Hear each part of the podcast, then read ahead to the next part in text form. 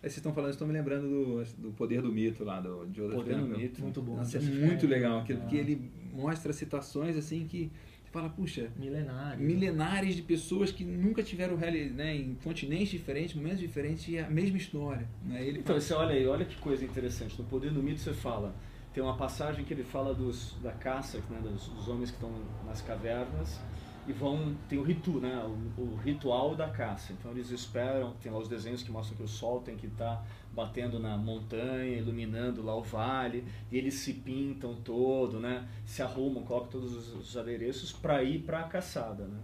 O que, que é diferente disso do mundo corporativo, de você acordar de manhã, se arrumar, colocar o gelzinho, a gravata, pegar o relógio, colocar o, o É, Rolex, símbolos, né? os símbolos, pegar teu carro e ir para ir pro trabalho. É a mesma coisa, tendo para caça. Passaram-se 5 mil anos, os 7 mil a gente anos, tá igualzinho, né? a gente está exatamente Ah. igual. Talvez até pior, né? Acho que igual, viu? É. Acho que É que o igual. desenvolvimento tecnológico dá a impressão, dá a falsa impressão da evolução, mas é a evolução, Evolução externa, não externa, interna. Não interna. A interna ela meio que atrofiou, né? Se você vê o- a produção humana, artística, consciência e tudo mais, ela só vem diminuindo ao longo do tempo. Cada vez mais. É, impressionante. Você pega os picos, por exemplo, os gregos, né, em 500 antes de Cristo, nossa, os caras cresceram assim, deram um salto na humanidade com um pensamento tremendo. Ah, eu senti muito isso, a gente ficou ano passado, sete meses a gente morou no sítio, quando tinha vendido a casa, o apartamento não estava pronto, a gente foi morar no sítio, uma hora de São Paulo. E chegava à noite no sítio, do trabalho, chegava às 8 horas, tinha o que fazer, porque a gente não tem televisão lá, a gente não quer televisão, só tem um pra, uma televisão para DVD, né? Então só dava para ficar assistindo no céu, né? Olhando o céu e vendo a movimentação. Aí você começa a pensar o quanto que eles, as pessoas desenvolviam astronomia, astrologia e diversas outras linguagens, né? Só Uhum. por observação. Que é você ter o tempo, né? O É. tempo para observar. Isso em fazenda tem um termo que eu acho muito bom, que é conversa de varanda.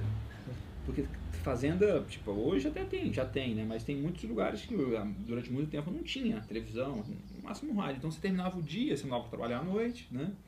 E aí você sentava na varanda e você conversava na varanda.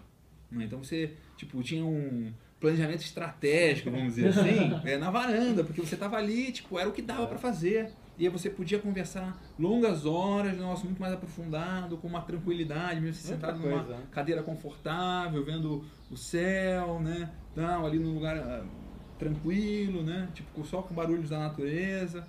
É, e até um negócio assim que eu falo que, tipo, uma das coisas muito legais de fazer, por exemplo, com meu pai, que mora, mais ou menos mora na fazenda, quando eu vou visitá-lo, tipo, é estar na varanda, né, sentar na varanda, às vezes até de fora da casa, colocar uma cadeira daquelas bem tranquilas e ficar lá conversando e tal, um E negócio te que... traz lembrança da infância. É, também, né, tem toda uma... É muito É. legal, tem muito a ver com isso, eu acho que... É, legal. A gente faz isso no sítio. No final de semana, às vezes com os amigos, a gente fica lá fora, acende fogueira lá fora. Imagina, fogueira. Quem que É. daqui tá assistindo e sabe de fogueira? A gente põe sempre, todo, quase todo final de semana, fogueirinha, fica lá fora e conversando. É, só jogando papo fora. Agora ainda quero descobrir essa fórmula de conseguir fazer, ter tempo pra fazer tudo que você faz, viu? Prioridade. Ter- ah, Sabe uma coisa que ajudou muito? Eu trabalhar menos. Então hoje eu chego no escritório. Nossa, 10 mais e bem sucedido 11 sem você. Não, assim, quanto menos horas eu trabalho, mais produtivo eu sou. Porque eu deixo de pegar um monte de coisinha boba que a gente pega no dia a dia para fazer e eu deixo de lado. Essas aí eu já nem pego. Uhum. Então eu só pego aquelas que realmente são importantes. mas está muito ligado a você ter conseguido construir uma estrutura de pessoas Que funcionam. que te complementam. Lógico. Então você criou tempo. uma maquininha que funciona. E de uma certa maneira essa maquininha foi criada e está lá funcionando. Sim. E não quer dizer que foi eu que criei, né? O meu Claro, sócio Beno sem tem total a Ilza também. Eles são, eu diria que eles que foram moldando e eu, só sou uma peça, uma dessas peças. E a gente se encaixa, né? Quanto menos horas trabalha, acho que mais resultado você tem. Tô... Que é totalmente contra o mundo que a gente vive, né? Uhum. Acho que as pessoas trabalham 12 horas, levam o trabalho para casa no final de semana e chega uma hora que você está tão dentro do furacão que você não vê mais nada. Sem dúvida. Então, quanto menos você está dentro do furacão, furacão, né, mais você consegue ver para onde que você tem que ir para não ser engolido por ele. né? É, essa... Esse, esse balanço aí é um negócio difícil. Olha, Roj- Rojão, até É, Rojão, hein? é, Rojão, cara, o pessoal gostou. né, de... Porque também tem horas que você deixar o barco afunda, né? Então, Não é... afunda. E se É tiver que imaginação, afundar, é né? porque é para afundar. É imaginação, às E vezes. tem horas que é bom a barca afundar também. Gente, o universo é perfeito. Tudo é perfeito. Tudo é. Tudo se encaixa. Na, na mais perfeita desordem que pareça, é tudo encaixado, tudo perfeito. Então, às vezes, você não consegue se liberar de algum sentimento teu, né? De, por exemplo, de não controlar, de não manter o controle, ou de não ter aquilo que você deseja, mas ter sim aquilo que você precisa. É. São duas coisas completamente diferentes. Mas tudo se ajusta, tudo se acerta.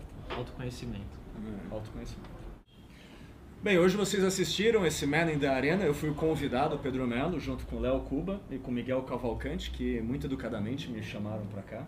Uma honra. E vocês vão ter, na próxima semana, mais um programa com algum convidado muito especial.